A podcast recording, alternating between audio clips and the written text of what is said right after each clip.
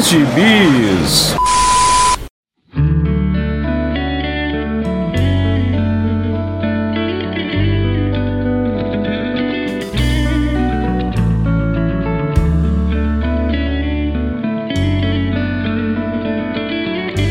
E aí, jagunçada, bem-vindos a mais uma edição do Pilha de Bis, o seu podcast semanal do site Arte Final. Acesse lá www.artefinalhq.com.br para todas as edições do Pilha de Bis, dos Sete Jagunços, do Omniverso, do A Pilha do Aranha e do Avante Vingadores. Nós estamos também em todas as redes sociais, é só procurar por arroba artefinalhq no Twitter, no Instagram e no YouTube.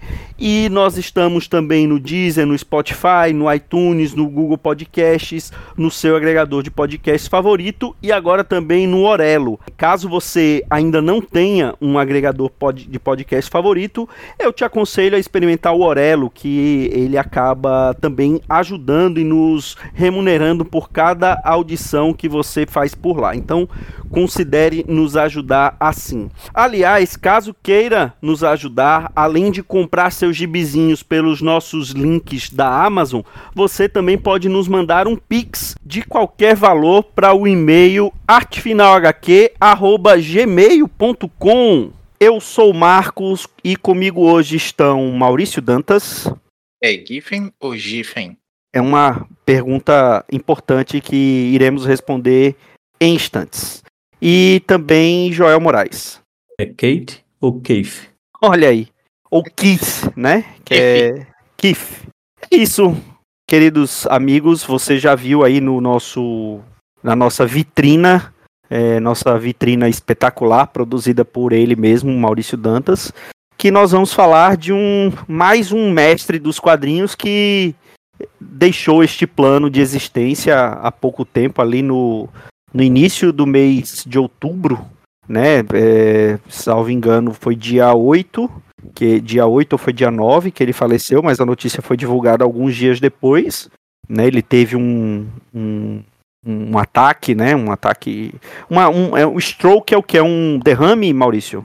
É um derrame, né?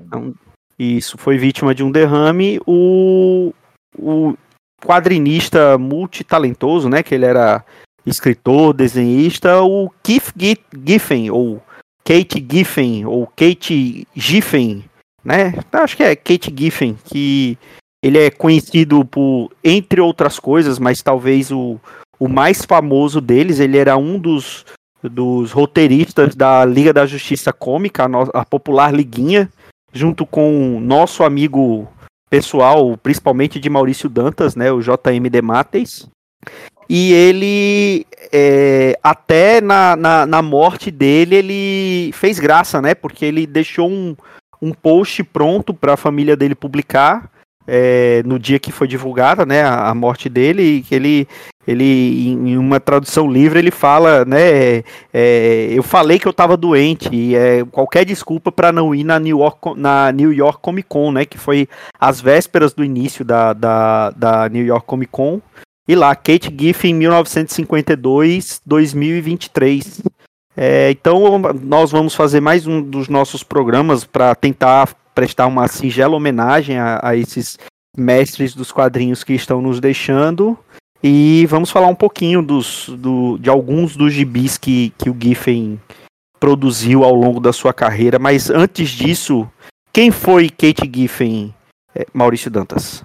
Mas o cara fez tanta coisa que é difícil é, falar de tudo, né? Dá uma panorama geral aqui, a gente comenta alguns trabalhos mais adiante dele, mas o GIF é um. Um eu fiz a brincadeira por causa do, do GIF, né? Eu, o que o criador do GIF é, disse que é GIF, aí eu vi se é GIF, é GIFen ou é GIFen. Mas sim, essa foi digna do Kate Giffen, hein?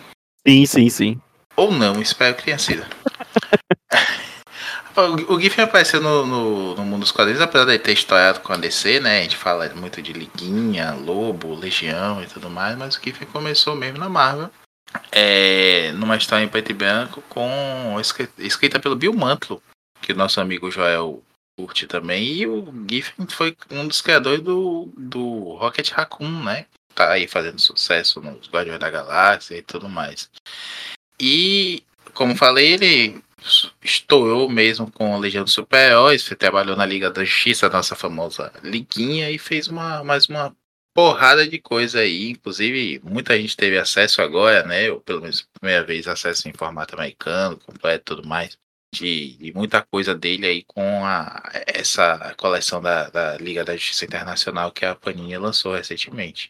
Eu não, não terminei a coleção, mas por outros motivos. Gosto muito do material mesmo. E ele teve Liga Internacional, Liga Europa, Liga América. É, e notável também por outros trabalhos, como Legião dos Super-Heróis, como falei, Lobo, o Besouro Bisonho, um top 3 dos personagens favoritos do Joel, Besouro Azul, o, a Patrulha de Chino, recente, mais recentemente, né? Aí a gente pode falar, ele fez, ele escreveu Aniquilação e escreveu também o, o estranho, porém divertidíssimo, Scooby Apocalipse. E, pô, falar do cara assim, não dá pra, pra resumir mais não, mas é só pra dizer, o cara tá, foi da DC, Marvel, Image, First Comics, Wildstorm ele fez coisa também, a Epic Comics que também foi da Marvel, da Valiant, da Dark Horse, enfim, o cara escreveu pra quase todo mundo aí, eu acho que ele só não pegou mais essas editoras mais novinhas assim, né, Boom, IDW, Dynamite, mas o cara já tinha 70 anos, bicho, fez coisa pra caramba. E ele tanto escreveu quanto desenhou, né? Fez uma mudança gigante aí de estilo de desenho ali na época da, da Legião o Joel pode falar melhor que, que eu sobre isso, mas gerou controvérsia e tudo mais. O cara é loucaço, né? A gente vê aí, ele tava sempre nas fotos com aquela cara fechada, carrancuda e tudo mais, mas todo mundo que o conheceu falava que ele é um cara muito divertido, com humor próprio, né? Bem estranho, mas que um excelente senso de humor ainda assim. E, e infelizmente. E ele, você falando do senso de humor, como era o nome do podcast que ele produzia, Maurício?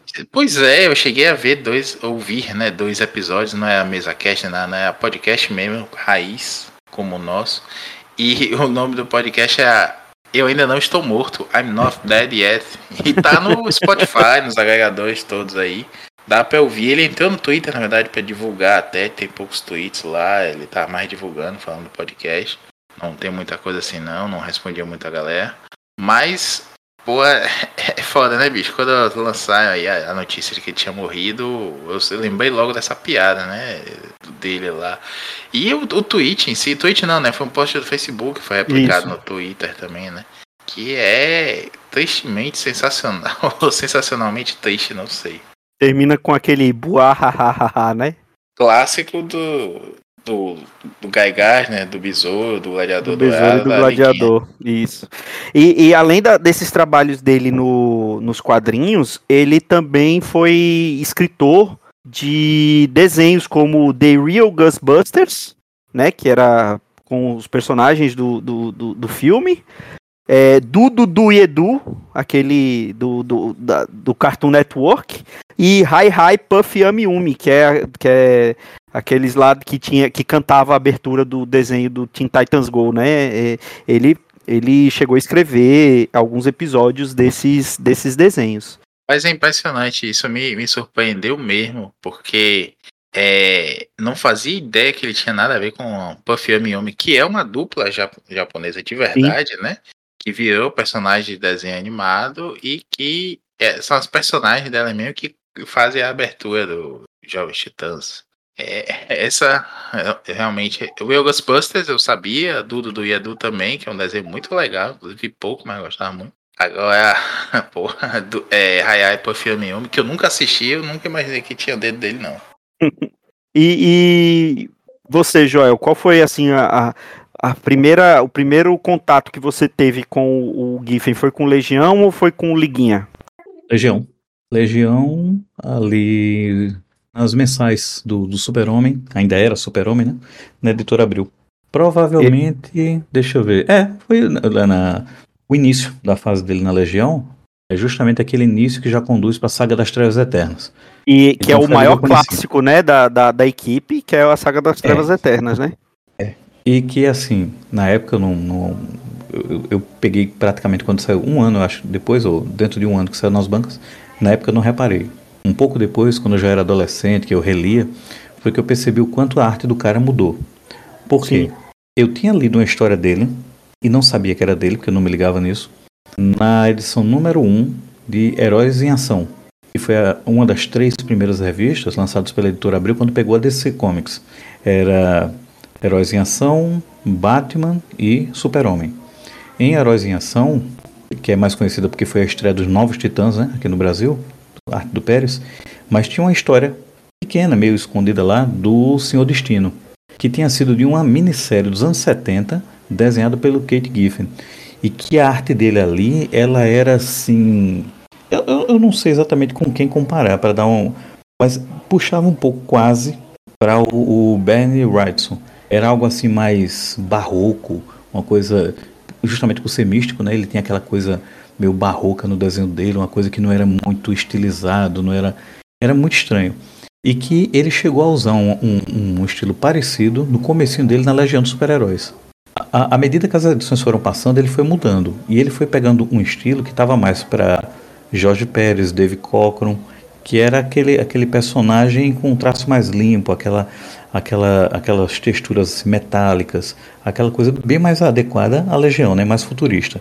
Tanto é que na, eu acho que na primeira história que eu percebi que era dele, foi da, já naquela no, no, na estrada, né, para Saga das Trevas Eternas, era um em que os heróis estavam no planeta, eu acho que era o planeta dos feiticeiros, Xerox. Se eu não me engano, era Xerox.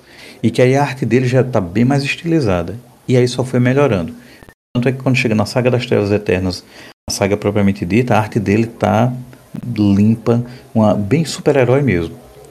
Pouco tempo depois, eu acho que umas 10 edições depois, ele já mudou o estilo. Já começou a ficar estilizada demais quase minimalista e quase cartunesca. Que aí saiu até aqui no Super Power, Super Power número 7, se eu não me engano. 6 ou 7. Que era a legião contra o profeta e o, o, o maldição.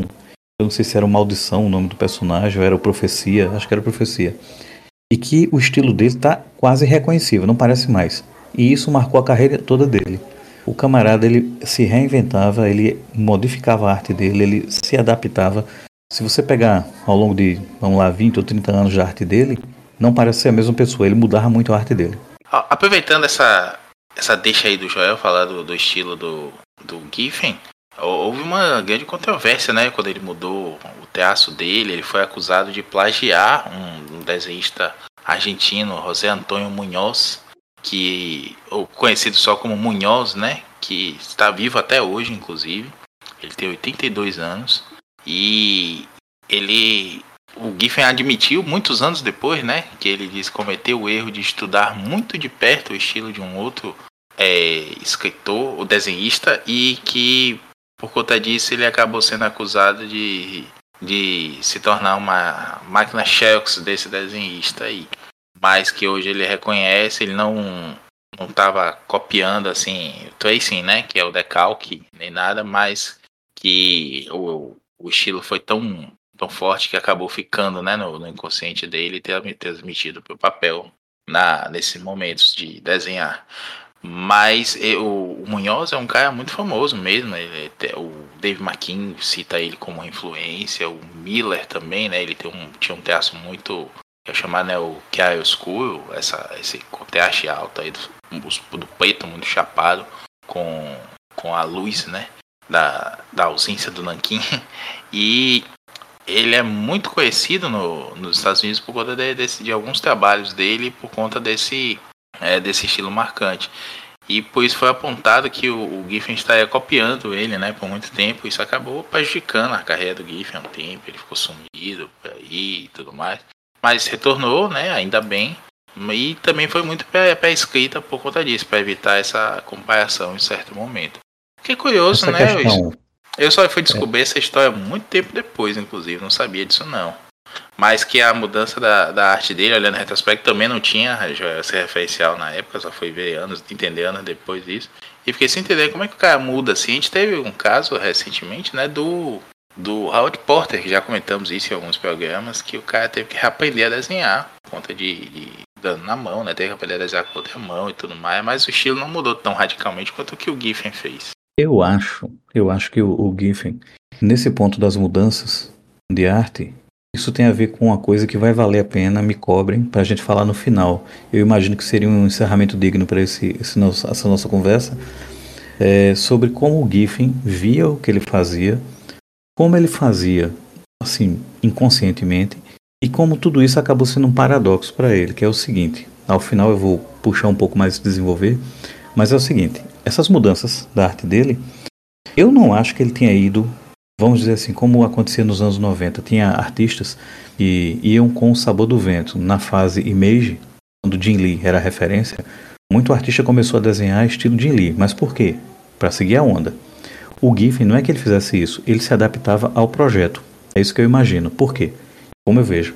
Você tem uma minissérie dele dos anos 80 chamada Video Jack, que é, é, é você tem ali toda aquela aquela coisa que você tinha nos anos 80 de ficção científica, do, do Blade Runner, do daquele filme com o Schwarzenegger, aquele que é Total Recall, acho que o nome é esse, eu não, lembro como é que foi traduzido no Brasil, acho que é Vingador do Futuro, né? Vingador do Futuro, isso mesmo. Certo, Vingador do Futuro. Você tem aquela coisa de futurismo com aquela coisa de videoclipe. Tanto é que o nome do personagem é até Video Jack, em que a estética da história ela tem cortes bruscos, ela tem é toda aquela coisa envolvendo um personagem pulando entre telas e entre programas de TV. A arte dele se adequou àquilo ali. Ele fez uma segunda minissérie do Senhor Destino, depois da crise, que saiu no formatinho Super-Homem, que era é, reinventando o personagem. Essa minissérie, a arte dele já é totalmente diferente. É minimalista, é estilizada, mas ela tem uma coisa puxando para o clássico, puxando assim para é arte pura. É, é uma coisa linda. Eu acho aquela minissérie belíssima. Só que ele modifica novamente, mas é para se adequar. Então ele tinha isso. Ele ia se adequando, se adequando. Quando ele voltou para a Legião Super-Heróis, no volume 3, mais ou menos pela edição 40, eu acho que é edição 42, 43 por aí, e ficou até o final na, na edição 63, mesmo com arte finalistas diferentes, que era o Al Gordon e o Mike DeCarlo. Ele fez um traço que mudou tudo que ele tinha feito nesses, no, até então, acho que 10, 12 anos nos quadrinhos, e ele fez um traço bonitinho.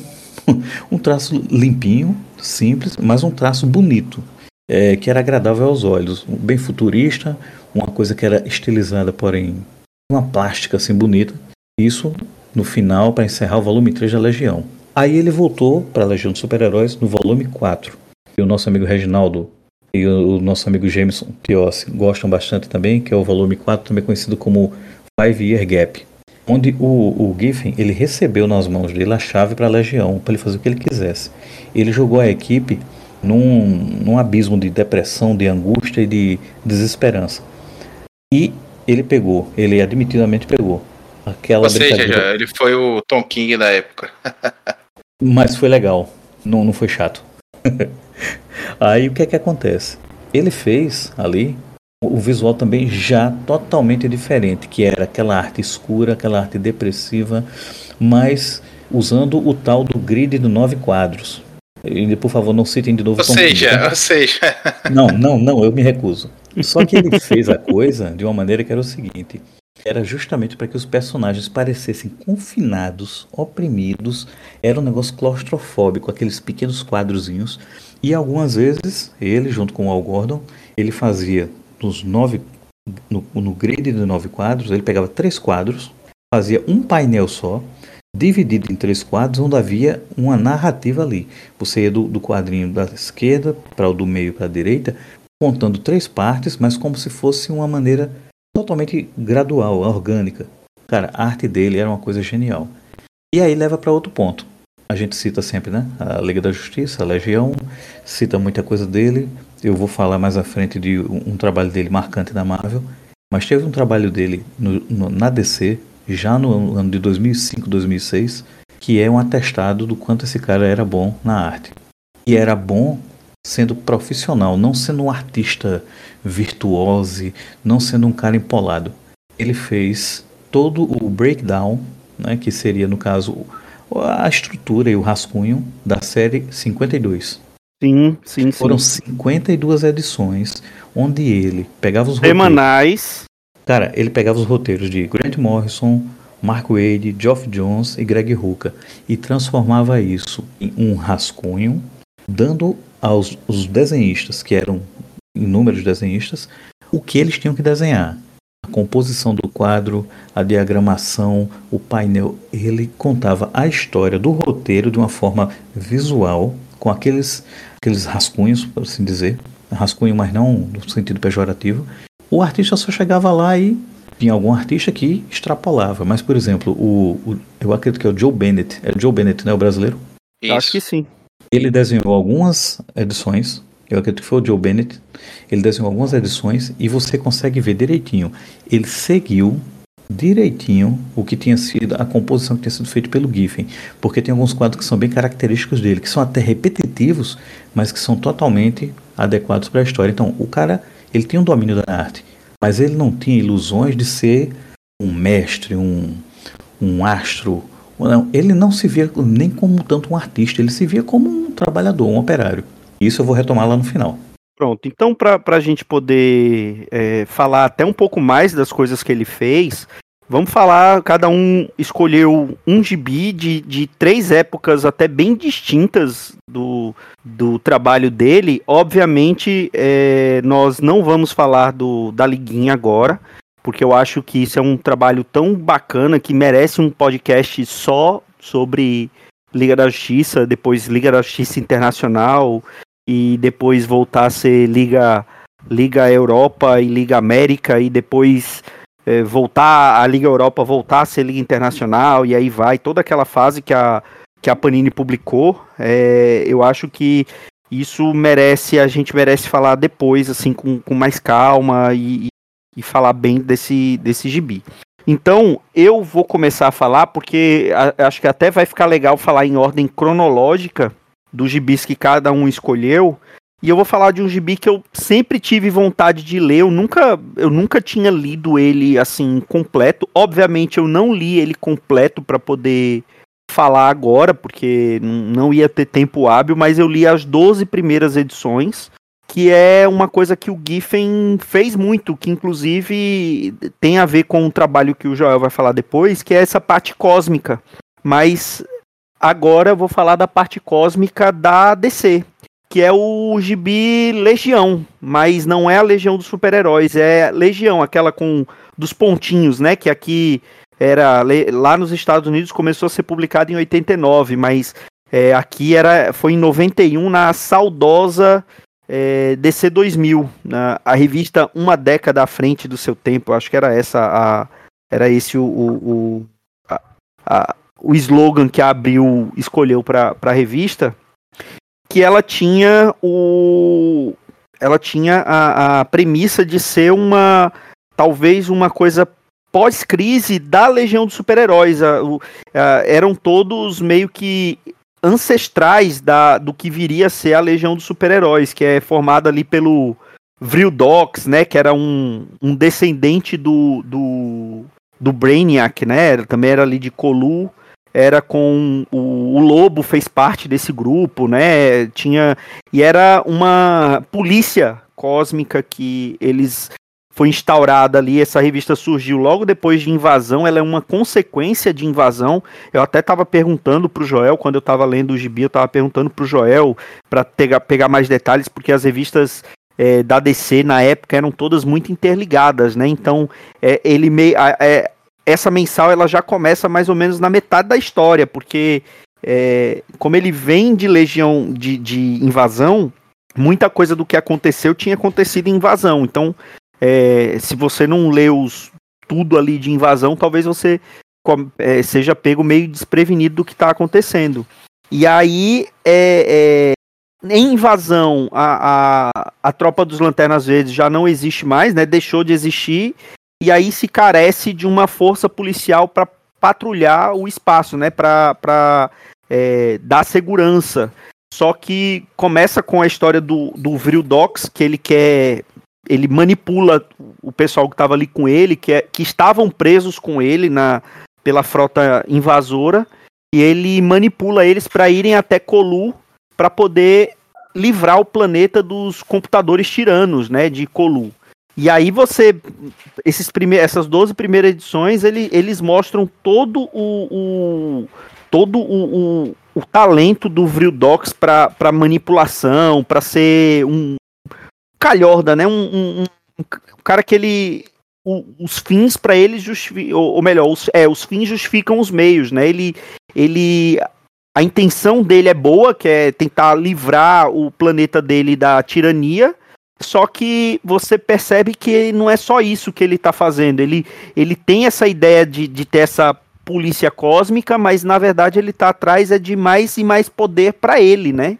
E aí esse começo da, da história tem o, o roteiro do Giffen junto com o Alan Grant, que é outro também que escreveu o Lobo durante muito tempo, com desenhos do Barry Kitson. Ali comecinho da comecinho de, de carreira, né? O, o, o Barry Kitson ali. E essa revista durou até dali de, do, do final de invasão até Zero Hora, que aí em Zero Hora ele se tornou Rebels, né? Os rebeldes, que isso não foi publicado aqui. Legião eu não tenho certeza se foi publicado todo aqui. Eu acho que não. Porque. Não, não foi. É, porque ela foi publicada só em DC 2000, né, Joel? E DC 2000 só. ela acabou bem antes de, de, de Zero Hora. É, ela teve é... 75 edições lá nos Estados Unidos. Aqui no Brasil, eu acho que aqui foram publicadas 40, 40 e poucas edições. Pois é, e, e, eu li essas 12 primeiras edições e assim, você percebe que o ritmo é completamente diferente do que o que a gente está acostumado hoje em dia. Eu peguei as 12 edições porque é aquela coisa, você imagina 12 edições, você vai ver dois arcos. Só que naquela época eles não tinham aquela preocupação de dividir a história em arcos de, de cinco, seis edições para poder virar encadernado, né? Tanto é que eu acho que isso aqui, eu acho que nunca foi republicado no nem nos Estados Unidos encadernado. É, não tenho certeza, estou falando aqui de, não, não foi, de orelhada. Não foi, não foi. Eles, Mas... nunca, eles nunca compilaram isso junto também com outro material da época que a gente sempre cita junto, que é o Hawkwood, que era mensal do Gavião Negro sim, da Mulher Gavião. Sim, sim. Era, era, foi aconteceu a mesma coisa. Foi publicado, mas nunca foi compilado. E, e, cara, isso aqui é um material muito bom, é uma, uma um, um gibi policial, de, de intriga, é, é, cósmico, da melhor qualidade, assim, os desenhos são muito bonitos. É, é, toda aquela manipulação do Doxa, é, tem, tem muita coisa política também que ele, que ele coloca aqui, da, do, do tratamento do Dox com os planetas que ele oferece os serviços da, da Legião, é, o surgimento do Lobo. O Lobo não foi criado nessa, nessa edição, né? Ele, ele surgiu primeiro em Omega Man, mas é, foi criado pelo, pelo, pelo Giffen e o Lobo meio que se apropriou, ou o Lobo, o Alan Grant meio que se apropriou e escreveu muitas, as melhores, algumas das melhores histórias do Lobo foram feitas é, pelo, pelo Alan Grant, algumas junto com, com o Giffen. E é um, um gibi, assim, muito legal. Eu acho que a gente só falou aqui do, do Legião quando a gente falou de Armagedon 2001, que talvez um, uma das melhores histórias de Armagedon 2001 foi justamente no anual da Legião, né? Que naquela época aquelas mega sagas anuais da DC eram publicadas nos anuais, né? E, e, e Armagedon 2001, como a gente comentou aqui, foram publicadas nos anuais. Então, é, a história que o Tempus vai, vai atrás da, da, da Legião, e aí ele primeiro vê o futuro do lobo e vê que o futuro do lobo é exatamente igual ao presente, que o lobo só quer saber de, de matar e esfolar, e não, não ia estar tá preocupado em, em dominação.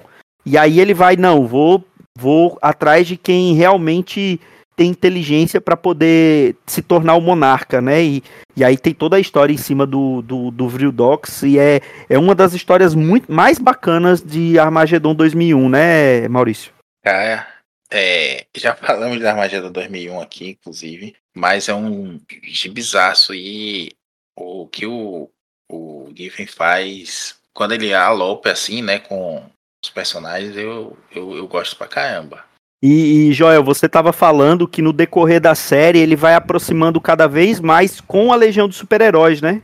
É, eu, eu não sei até que ponto, eu não lembro agora realmente até que ponto foi que o Giffen ficou. Não sei se foi só o primeiro ano, se ele foi eu até o segundo. Dizer, eu vou lhe dizer agora, ele ficou é, até a edição 12, que foi justamente o que eu ah, li pronto. dele, pronto. e depois ele voltou na edição 28.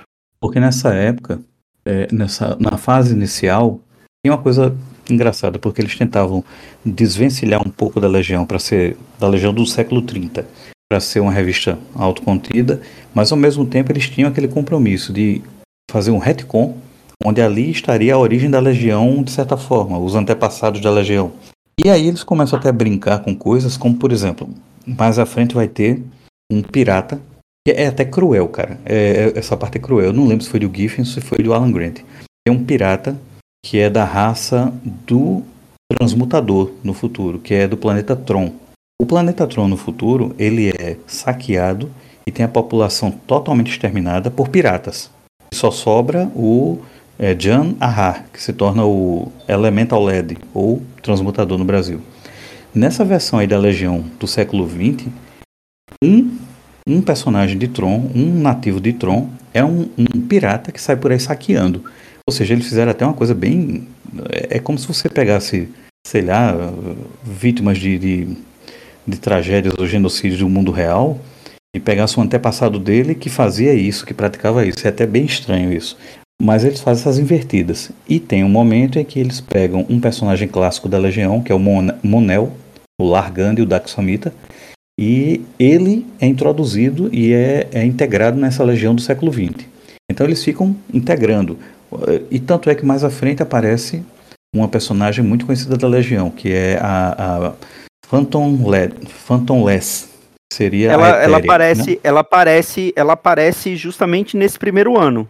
Ela faz um, ela, ela troca de lugar com o, o Durlaniano, né? Que, é, que era o isso. isso.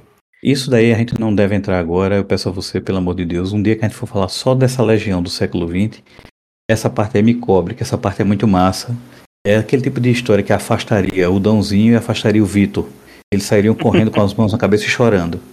Porque é, uma salada de fruta temporal. Mas enfim. O Giffen, ele realmente, nessa fase aí, ele, ele, eu acho que ele tem, obviamente, a influência dele, porque ele foi um dos arquitetos da invasão. Ele escreveu a invasão junto com Bill Mantlo desenhou a invasão, e ele está nesse primeiro ano da Legião do século XX. Então, assim, ele influencia muito. Você não tem, assim, um, um as características conhecidas do, do, do, do, do Giffen, mas tem uma coisinha ali, nessa Legião, que você vai ver mais à frente em outros trabalhos dele ao longo das décadas.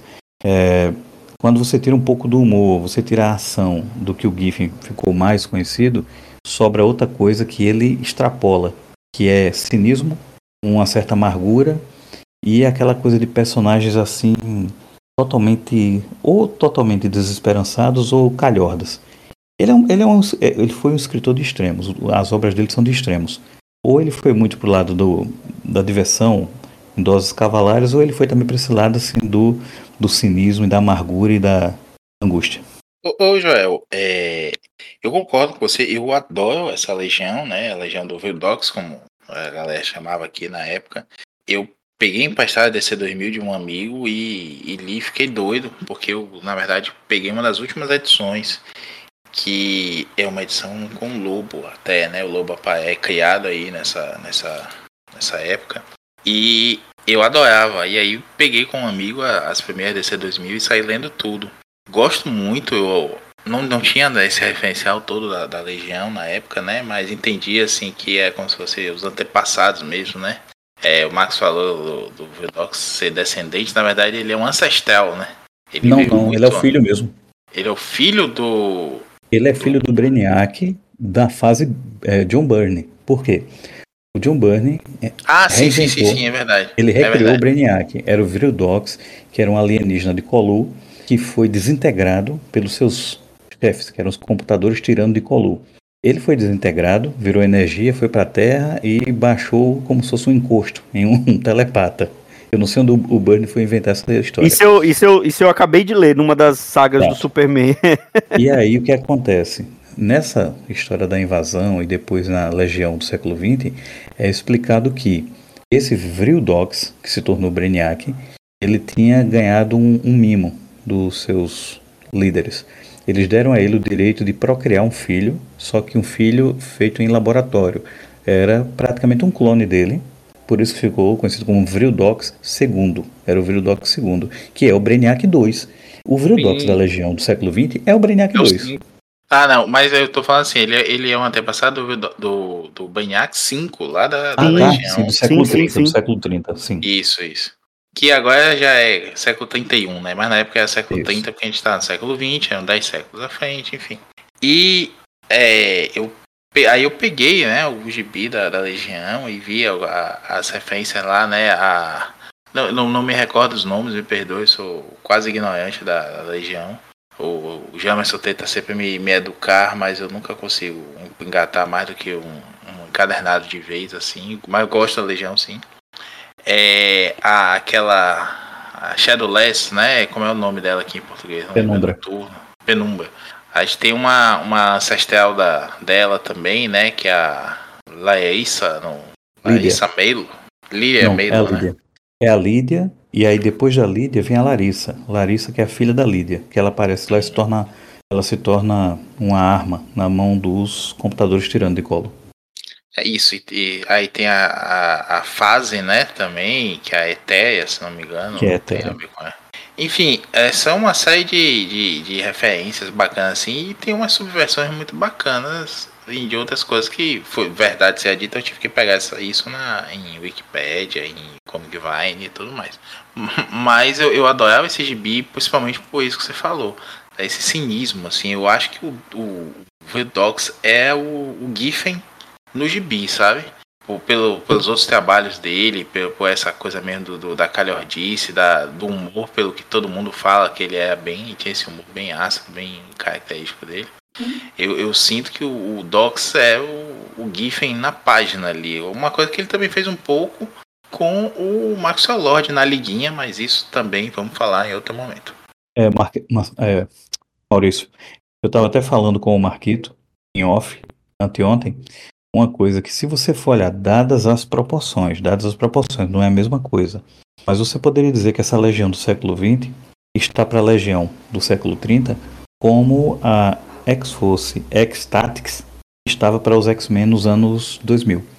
Porque se você for olhar, o Peter Milligan fez essa, essa X-Force X-Tactics como sendo a versão totalmente cínica, totalmente desprezível, totalmente sem esperança, que não tinha nada de heróico. É basicamente o que foi feito pelo Alan Grant, pelo Kate Giffen com essa legião do século XX, agora em, em doses menores, né? Ele não tiver a mesma liberdade. Pois é, mas assim, eu tá, ele um dos talvez um dos primeiros personagens que a gente hoje podia dizer personagens trans foi nessa legião, que era o, o A Strata, que no começo era tratado como um personagem masculino. Ele ela passa por uma por um processo que seria a puberdade da raça deles, que é quando ele primeiro é aquela versão é, é, de, de, de pedra, né? E aí o lobo aparece, ele começa a descamar, vira uma versão cristal que aí vira a extrata, né? É, é até bacana você ver isso no, no- no- ali no final dos anos 90, no final dos anos 80. Ela seria uma antepassada, de alguma forma, do bloco. O bloco da Legião do século 30, que era um, um integrante que é todo de pedra. Pedra, assim, cinzenta, rochosa, eh, escura. Ela seria da mesma raça, que é do planeta Dryade. E isso da, da, da aparência cristalina já foi uma inovação. Isso foi inventado realmente na Legião do século XX. E que acabou até repercutindo no futuro, quando isso acabou influenciando na Legião do século 30, em que na morte do bloco, já no volume 4 da Legião do século 30, ele tem um, meio que um, um encontro é, metafísico com o espírito da Estrata. E ele meio que se torna meio cristalino também, assim, rapidamente, durante esse devaneio mental dele antes de morrer. Há uma- uma- um vínculo entre os dois. Bacana. É, e você, Joel, qual foi o gibi que você escolheu pra falar do Kate Giffen? A minha escolha de roteiros de histórias do Giffen já foi por volta do, do 2003, 2004 e não ficou em uma história só ou uma série só. Na verdade é um ciclo de histórias que ele começou de uma maneira praticamente passou em branco, mas que evoluiu de uma maneira que está repercutindo até hoje em outras mídias. Virou algo transmídia. Em 2003 foi lançada uma nova mensal do Thanos, que era o, próprio nome do primeiro arco era Redenção escrita pelo Jim Starlin, com a arte do próprio e com a arte final do Al Milgrom. Só durou seis edições essa fase do, do Starlin, mas a, a mensal teria que ter 12 edições, que era o que estava previsto. e chamaram o Kit Giffen para concluir a série. E ele fez seis edições, ou seja, ele veio somente para servir de step, para cumprir tabela, para escrever seis edições e entregar a mensal que ia acabar. Só que isso, é por isso que esse cara ele, ele tinha assim um, um poder criativo gigantesco, justamente pelo fato de ele ser um cara, em última análise, um cara totalmente humilde. Ele aceitou o trabalho, contou seis histórias do Thanos e com isso ele plantou uma semente que virou uma fase que durou até o ano 2010, 2011 na Marvel e foi para os cinemas. Nas seis edições que ele fez, o nome do arco é Samaritano. Você tem o Thanos fazendo uma peregrinação. Ele subverteu totalmente o que era feito com o personagem. Porque no primeiro arco do, do Starling, você tem ação, tem combate, tem bem contra o mal, tem aquela coisa. Nesse você não tem. Você tem o Thanos fazendo uma peregrinação, tentando entender os erros que ele cometeu na vida, e ele vai para um local que foi criado pelo Giffen. É um fenômeno energético no, no extremo do universo, onde a energia que vem de lá ninguém sabe de onde vem, mas é essa energia ela é captada e é utilizada. Ela mantém uma estação é, do tamanho de, de, vários planetas ou planetoides interligados, tudo mecânico. Dentro você tem alguma, algumas áreas planetárias que servem de presídio e ao mesmo tempo servem como local de peregrinação. Thanos vai até lá, quando chega lá, ele encontra realidades diferentes, encontra situações diferentes, encontra seres do começo do universo e encontra um personagem que ele fez questão de colocar lá, o Kit Giffen, pela estranheza do personagem e pelo fato dele nunca ter sido usado no universo Marvel 616, o universo Marvel regular. Peter Kill, o Senhor das Estrelas. Ele apresenta Peter Kill como sendo um personagem que cometeu erros, tentou fazer o bem e acabou piorando as coisas. Ele está cheio de implantes cibernéticos. Ele é um personagem amargo. Essa história, em seis partes, ela não tem nada de engraçado. Ela tem, se muito, um humor negro, um humor cruel, um humor ácido. E você, ao final, você fica com o arco completo, tudo certinho, e acho que não vai dar em nada. Poucos meses depois, tudo isso acabou gerando um encontro fantástico. O editor da Marvel, Andy Schmidt, ele tinha uma vontade de fazer histórias com a Marvel Cósmica, que estava totalmente ah, esquecida no começo dos anos 2000. E ele queria escrever, queria escrever alguma coisa, queria uma saga espacial.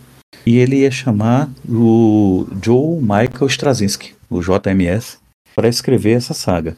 Só que ele já estava comprometido com outra coisa da Marvel Cósmica, aquela minissérie Surfista Prateado Requiem, para fazer isso, ele disse: Olha, eu não vou poder fazer isso. Então, quem a gente chama? Bom, o Giffen acabou de fazer uma minissérie do Thanos. Vamos colocar ele para fazer? Antes disso, e aí por conta justamente do Sufista Prateado estar comprometido com o trabalho do Straczynski, o Giffen propôs uma minissérie do Drax o Destruidor, que era um personagem dos anos 70 também do Starling, que estava meio perdidão. Ele fez a minissérie em quatro partes, a minissérie... Eu, eu, eu sinceramente não gosto dela, eu acho ela muito fria mas ela tem ação, ela tem uma parte cósmica e ela reinventa o Drax. Ele deixa de ser o grandalhão ultra poderoso e ele vira a versão Marvel daquele personagem que acho que vocês devem conhecer, o Riddick, que é, acho que é do Vin Diesel, né? Que teve dois ou três filmes. É, isso, tem um, isso. O primeiro filme aqui tem um, tem um nome diferente, mas ah, ficou conhecido como trilogia Vedic mesmo.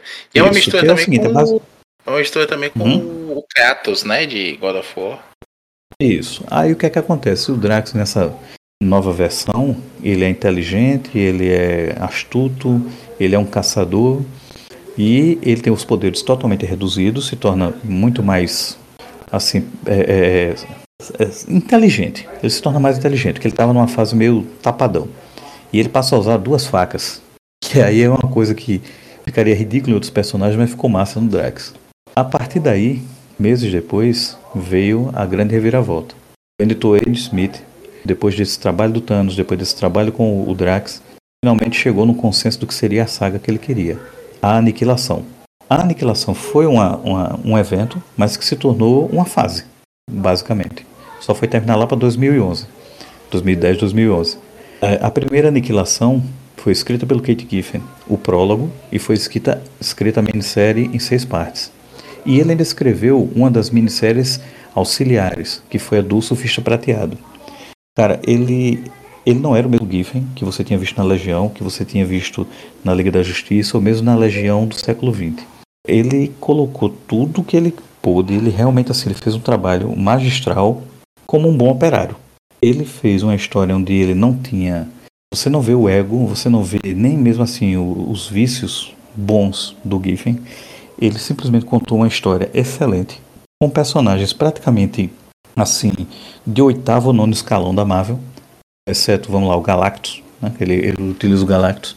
Só que cara, ele faz uma saga que ela é de proporções bíblicas. Eu costumo dizer isso quando eu recomendei a primeira vez para o nosso amigo Dãozinho, para ele ler a Aniquilação. Eu disse para ele, cara, o prólogo, que é uma edição fininha, 30 edições eu acho, 30 páginas, é uma coisa bíblica. Você tem a onda de aniquilação, que são insetos gigantescos, que também é uma referência a outro filme, Tropas Estelares, porque para mim é inegável isso. É uma referência a Tropas Estelares, o ataque dos insetos espaciais. Essa onda da aniquilação invade o espaço, sai destruindo planetas, e aí você tem a Tropa Nova, que é o equivalente da Tropa dos Lanterna Verdes na Marvel. Eles estão reunidos no planeta sede deles, que é um, um, é um complexo planetário, não é um planeta por si só, são estações interligadas. A onda da aniquilação está com a previsão de chegar lá em dois, três dias, chega naquele momento que eles estão reunidos. Mata todo mundo da Tropa Nova, devasta o planeta é, Xandar ou Exandar, e sobra apenas um da Tropa Nova, que é o Richard Ryder, o Nova dos anos 70, né? Pronto, a partir daí você vai ter as minisséries auxiliares, que é do Ronan, é, Super Screw, você tem também do próprio Nova, e tem a minissérie do Ficha Prateado, que é com o Giffen, aproveitando conceitos que ele usou na, na mensal do Thanos. Ele desenvolve mais isso, tem os personagens que acompanham o Thanos, ele fala de personagens da, da, dos primórdios da Marvel que ele criou, cósmicos. E daí você vai para a minissérie propriamente dita. Cara, nessa mensal, é, nessa mini em seis partes, é uma guerra totalmente assim inédita na Marvel, porque eu não, não, não tem nada daquele jeito na Marvel até então. Eu não consigo encontrar algo que seja semelhante na Marvel. Pelo o, o, o teor de, de seriedade, de crueza da coisa, de ação, de drama, é fenomenal. Daí o sucesso foi tão grande que rendeu Aniquilação a Conquista, que seria Aniquilação 2, onde o Senhor das Estrelas volta. Ele já estava na Aniquilação primeira, né? Ele volta na segunda com destaque maior. E a, a partir desse destaque, ele ganha uma minissérie própria dentro da Aniquilação a Conquista. Esse evento ele já foi, não foi tão bem sucedido quanto a primeira Aniquilação, mas é muito bom. E essa minissérie do Senhor das Estrelas é escrita pelo Giffen, com arte do eu, eu, esqueço o nome desse artista, mas é. O primeiro nome eu esqueço, mas é, o é, sobrenome é Green Terceiro. A arte dele é bem estilizada, lembra um pouco até o, o Derek Alcoin. E aí é meio, um estilo meio europeu, puxando para o lado do Moebius. O que é que acontece com isso? Ele, nessa minissérie, ele junta um grupo de personagens improváveis para trabalhar como se fosse assim um grupo de personagens dispensáveis a serviço dos Cris contra essa nova ameaça da aniquilação à conquista, que é a Falange. Vou logo adiantar. Esse grupo se tornaria a versão dos Guardiões da Galáxia do século XXI. Ou seja, Kit Giffen, com toda essa onda de trabalho dele, chegou a fazer a base para um dos maiores sucessos da Marvel nos cinemas, que eu pessoalmente detesto achar uma porcaria aqueles filmes, mas enfim, me julguem. Que é Guardiões da Galáxia. Ele juntou o Senhor das Estrelas, que era um personagem dos anos 70, é, totalmente obscuro, jogou luz sobre ele e deixou tudo pronto para que Dan Abnett e Andy Lanning fizessem a mensal dos Guardiões da Galáxia, que essa sim, essa é fenomenal, espetacular. Não tem nada a ver com essa versão do cinema do, dos três filmes. Ele trouxe de volta um personagem que ele mesmo criou, junto com Mike Mignola e Bill Mantlo, que é o Rocket Raccoon, o Guaxinim Falante. Ele trouxe de volta a Mantis, que era aquela personagem vingadora dos anos 70. O Groot, ele trouxe também de volta. Então tudo isso ele juntou, trouxe e entregou para Marvel. A Marvel jogou nas mãos de Dan Abnett e Andy Lanning e eles fizeram uma mensal que durou 24 edições. Aí você tem a Guerra dos Reis, não tinha mais participação do Giffen, tinha Reino dos Reis, a Realidade dos Reis, não sei como ficou aqui no Brasil, acho que é inédito no Brasil. E você tem Thanos Imperativo. Tudo isso foi um ciclo de histórias que só acabou em 2010, 2011. E tudo isso, no final das contas, é parte da, da capacidade do Giffen de, de dar energia da vida para histórias em quadrinhos.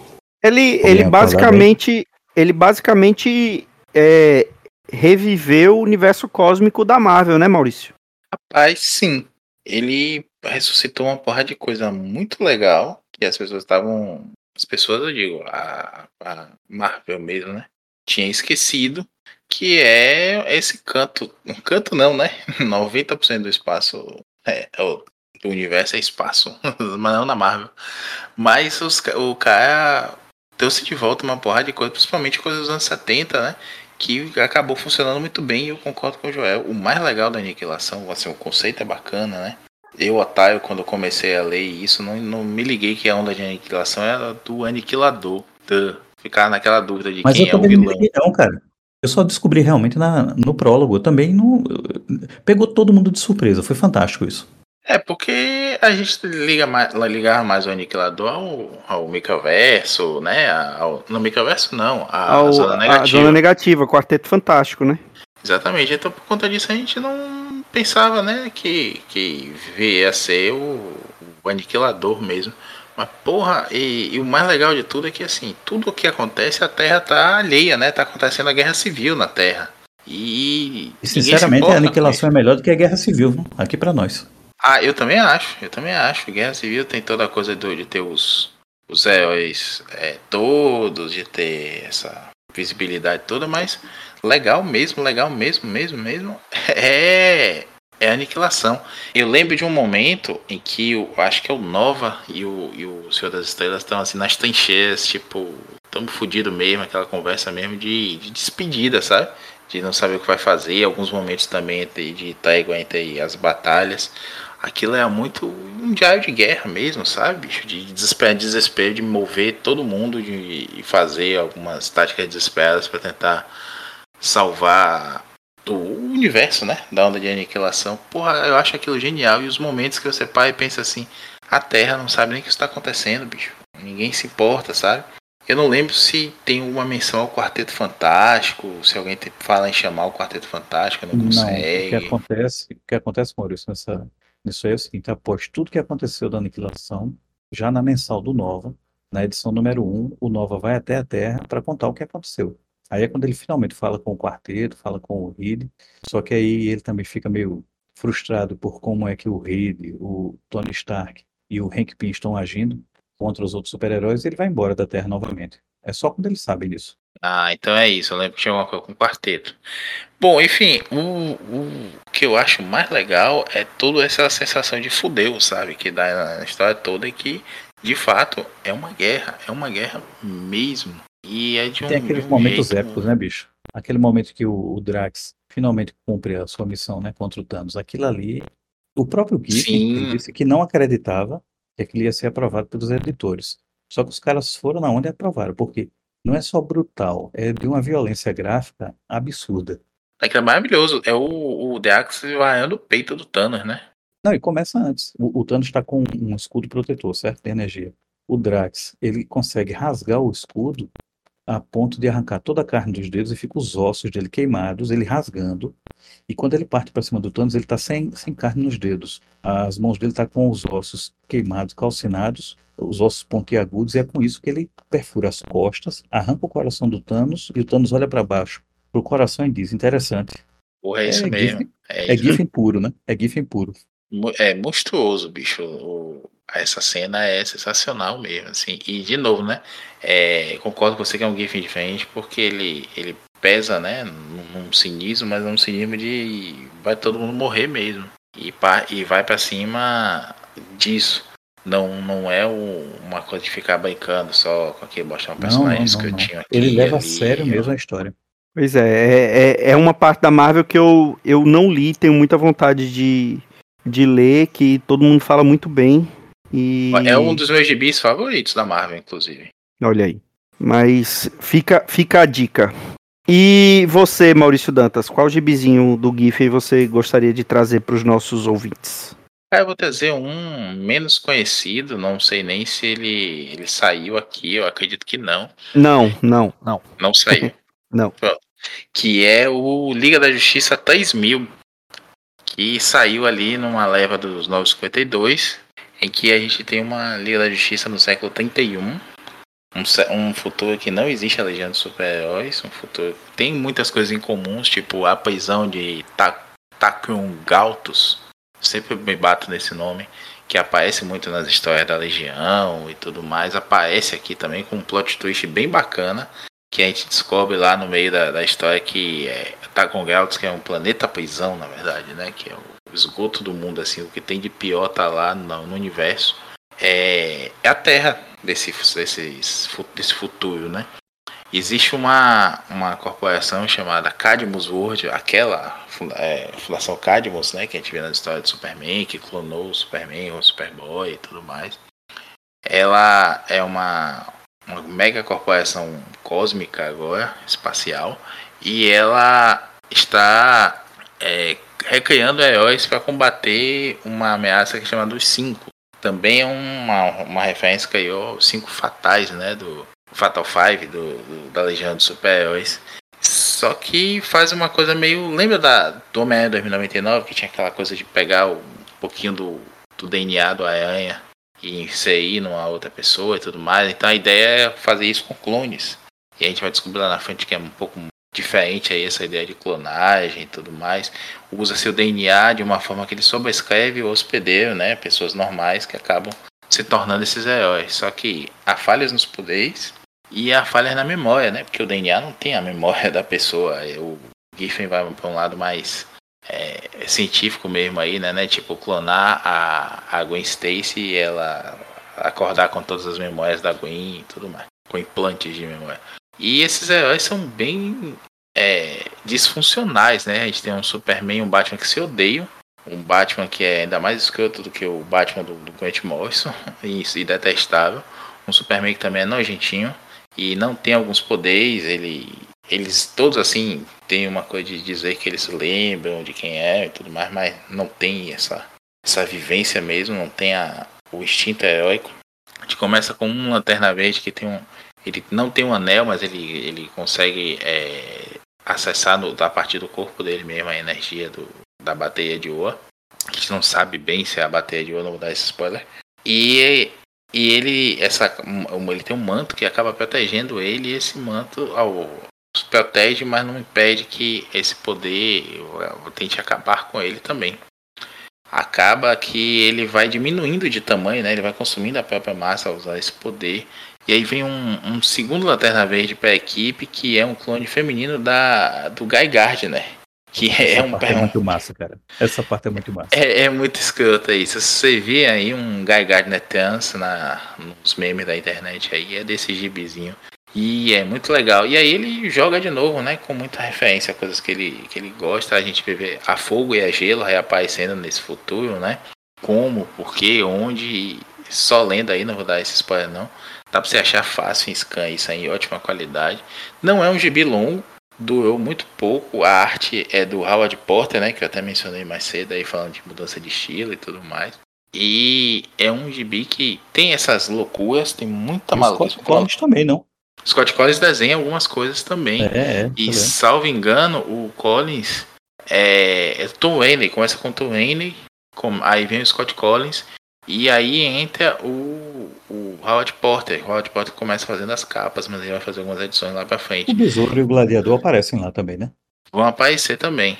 E ele vai acabar ah, substituindo uma Liga da Justiça do do Super Seven, né? Pela, pela Liguinha do futuro. Mas de uma forma bem, bem interessante. Eu gosto muito desse gibi porque ele mistura tanto sci-fi espacial com essas referências todas de Legião Superior, de Liguinha, Liga da Justiça, quanto ele bota um- toda uma, um- uma tema política ali, não, não diria bem espionagem, mas espionagem industrial com a coisa do Cadmus World, né, que é como chama esse, essa corporação Cadmus no futuro. E tem um segredo lá, gente tem os gêmeos lá que, que criam esse todo esse processo aí para recriar os heróis e aí descobre que eles têm que fugir do Cadmus depois e se escondem num planeta chamado Camelot 9, eu acho, Camelot 11, não lembro, 9 ou 11, 9 que tem o Rei Arthur e tudo mais, eles ficam viajando nisso, né? Que maluquice é essa? O poder desse Superman também não, não atua bem com a mágica daquele mundo. E ele vai explorar uma porrada de coisa. Infelizmente não fez sucesso, durou 15 edições, como eu falei, né? E aí teve uma Liga da Justiça 3001 depois, mas que também foi mais curta ainda, acho que teve oito edições só. É uma pena porque foi uma das poucas é, iniciativas mesmo do desse desse 952 que valiam a pena. Tinha gente muito boa à frente ali, teve vários editores mesmo. Ela, ela começou antes do, dos 952, não? Não, foi nos 952, Liga da Justiça é. 3000 é, foi até a edição 15 e 3001 foi até a 12. Tá, mas ela 12, começou é. nos 952, é isso? Eu pensei que tinha começado. Não, antes. não começou com os 952. Foi, não foi um dos, um dos 52 títulos iniciais, né? Ele veio numa segunda ou terceira leva, né? Já veio depois. Eu pensei que ela, ela era de 2010. Eu pensei que ela antecedia. Não, não, não. É dos 952. É, São... só, me, só me corrigindo aqui, o Howard Potter faz as capas e os desenhos internos. Depois que mexe ali, tem o Collins também. Sim, no, já é o Howard Potter desde o começo, né? Depois é que, é, isso mesmo. É que entra. E é, é. junto com o Demates, né? É o Giffen com o Demates novamente. Isso, o Demates entra também. Acho que o Demates ajuda muito ali em alguns diálogos, em algum aprofundamento psicológico dos personagens, que ele gosta muito disso, né? E... e eles tinham feito, eles tinham feito um trabalho recente, né? Vocês lembram? é, os backups dos Homens Metálicos, que era Giffen, Demates Sim, é verdade. e Maguire, né? E o Maguire. É, eles, fizer, eles, fizeram também aquele, aquela minissérie dos Defensores, né?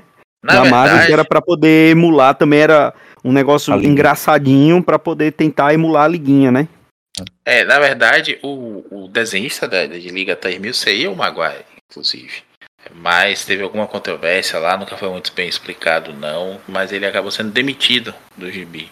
O, o Giffen e o Demater deve ter chiado, mas as contas não param, né? Eles acabaram aceitando continuar lá no projeto, que foi atrasado, e entrou o Howard Porter na história. Mas o Porter já chegou com designs feitos e tudo mais. Adaptou uma coisa aqui, outra ali, mas eu não sei nem se foi o Giffen mesmo que fez esse design ou se foi o, o, o Maguire. Eu sei que gosto muito do Maguire, mas eu acho que o, o visual do Porter, assim, ele tem um traço bacana, mas meio estranho, né? acabou dando um, uma, uma cara ótima, assim, bem única pro gibi, porque também tem esse futuro é, bem tecnológico, mas muito estranho ao mesmo tempo. Eu gosto como o Porta desconjunta os personagens assim na hora de desenhar. Mas tem os enquadramentos legais, tem um detalhamento bacana. Assim, Textura, assim, né, sabe? cara? Textura, porque você pode ver, o que ele desenha, você realmente você vê coisa que é orgânica, coisa vegetal, coisa que é mineral, coisa metálica, coisa artificial, sintética ele bota uma textura, bota um. É, é, é, perfeito isso aí. Agora, a grande falha dele realmente é, é a anatomia. Isso aí não tem como defender, não. Joel, eu acho que ele é. Podem me crucificar aí, mas eu acho que ele é um Andy Kubert melhorado, no sentido de saber mais composição narrativa mesmo, de história. Não, total, total, isso aí total. O Andy Kubert, para mim, bom, enfim, a gente vai acabar tangenciando aqui, mas o Andy Kubert, para mim, cara, ele é bom desenhando coisas como Origem do Wolverine, em que ele pegava pessoas quase normais em situações normais. Quando ele parte para desenhar super-heróis, eu achei ele uma negação. Mas enfim. Só uma parte aqui, já que a gente falou disso, eu gosto muito dele na, na história do Batman do Game, né? O que aconteceu com Pronto, o Cavaleiro das legal, Trevas. Bem legal, bem legal. Mas enfim, e para onde vamos agora? Acho que é isso, né? Falamos de. Uma conclusão? Faça, faça a conclusão. e já é, falando mais uma Isso. vez para os nossos ouvintes que é, deixamos propositalmente de fora é, Liga da Justiça Internacional, Legião dos Super-Heróis, Saga das Trevas Eternas, porque esses dois, principalmente, e a Legião como um todo, merecem podcasts próprios, né? E, e com mais calma, para a gente falar com, com, com, com mais propriedade desses gibis em si. Aqui a gente, como a gente fez com alguns outros. É, com alguns outros quadrinistas quando faleceram, que a gente tentou pegar algumas coisas menos famosas ou menos cotadas desses quadrinistas que também tinham qualidade para a gente falar aqui. Fugir do lugar comum. Isso, exatamente. Mas faça a, a conclusão que você tinha prometido lá no início, Joel. Cara, é porque eu acho que é, é mais do que justo né, conhecer isso em relação ao Giffen. Quem lê quadrinhos há um certo tempo tem ele na maior estima. Os outros artistas, os outros roteiristas, quem trabalhou com ele, endeusa o Giffen. É, eles têm o Giffen como sendo uma máquina de criatividade, como sendo um gênio tal. Só que tem uma coisa aqui, pelas declarações do Giffen, pelas atitudes dele, e pelo o próprio conjunto da obra dele. Ele não se via dessa forma. Ele não era um artista orgulhoso da, da sua arte, ele não era um defensor da, assim, da santidade, da, da sacralidade da arte. Não, cara, ele era um operário, ele era um trabalhador. Ele se via dessa forma e ele agia dessa forma, porque algumas controvérsias surgiram. É, em 2003, 2004, o Geoff Jones e outros fizeram algo que desagradou muito quando começou aquela, aquele ciclo da crise infinita. Eles pegaram personagens como Maxwell Lord e distorceram, deturparam. Pegaram o Besouro Azul Ted Core, deram um tirambaço na cabeça dele, o próprio Max Lord fazendo isso. E isso daí, os leitores e alguns artistas e alguns é, roteiristas ficaram revoltados, criticaram tal. E aí muita gente correu para ir futucar Demates e Giffen. A resposta deles foi o seguinte: os personagens não são meus, os personagens são da DC. A gente sabia que estava escrevendo para DC, a gente fez a nossa parte e tchau. As nossas histórias estão lá, que nós fizemos, não vai mudar em nada. Outros artistas ficariam ultrajados, né? E até aquela questão da ética, da, do respeito pela própria arte e tal. O Giffen queria saber de receber o dele. Só que, ao mesmo tempo, o que parecia ser alguém que não se importava tanto, que não era mercenário, que era um mercenário, não era o caso. Quando ele pegava para escrever, quando ele assumia um projeto, uma mensal, uma minissérie, um evento, o cara ele se dedicava com o maior respeito do mundo, ele tinha uma dedicação genuína, ele fazia com o coração e com a arte. Então, ele tinha uma postura de, ó, oh, isso não me incomoda, eu só estou aqui ganhando meu dinheiro. Mas ao mesmo tempo, ele não fazia qualquer coisa. Ele estava trabalhando para ganhar o da feira, mas nem por isso ele fazia algo que ele não acreditava, ele não usava de, de, de descaso. Ele fazia com sinceridade e, assim, eu acho que isso também é um atestado do quanto ele era um artista completo. Escrevia, desenhava, ele fazia os, os rabiscos, os rascunhos, as breakdowns, né, como chama lá no Zelda, para que outros artistas fizessem. Ele conseguia conduzir uma história para que outros escrevessem. Ele conseguia manter coesão, ele conseguia. Ele era um artista completo para essa indústria. E ele não se via como tal. Então acho que é importante, é justo a gente fazer esse reconhecimento.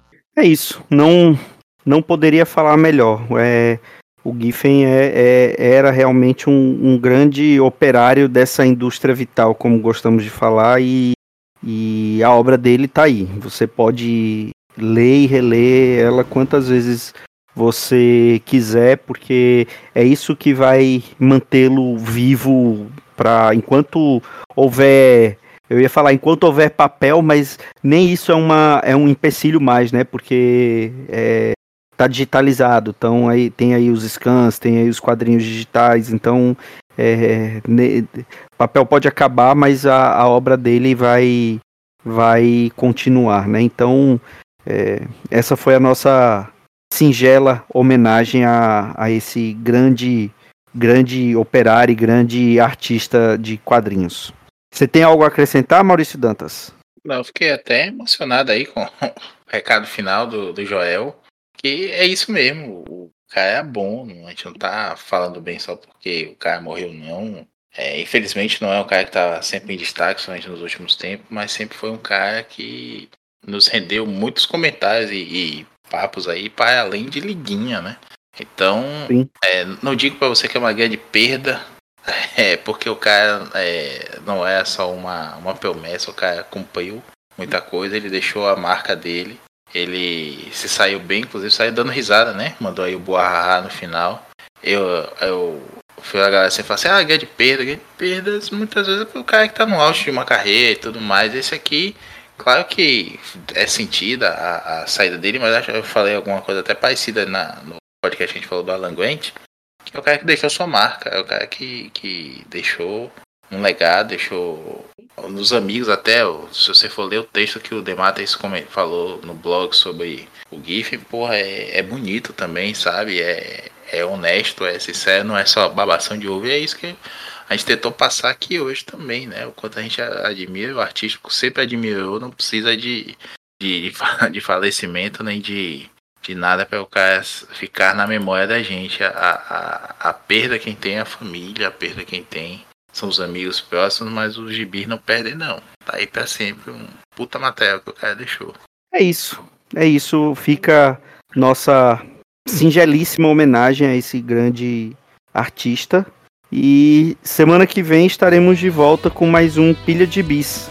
Um grande abraço e tchau.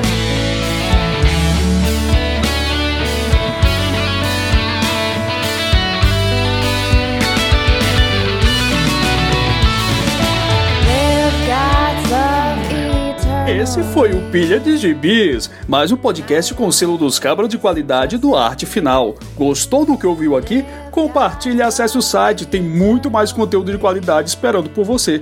Vai comprar seus gibis na Amazon? Compra acessando os nossos links. Você vai ajudar a manter esse trabalho. www.artefinalhq.com.br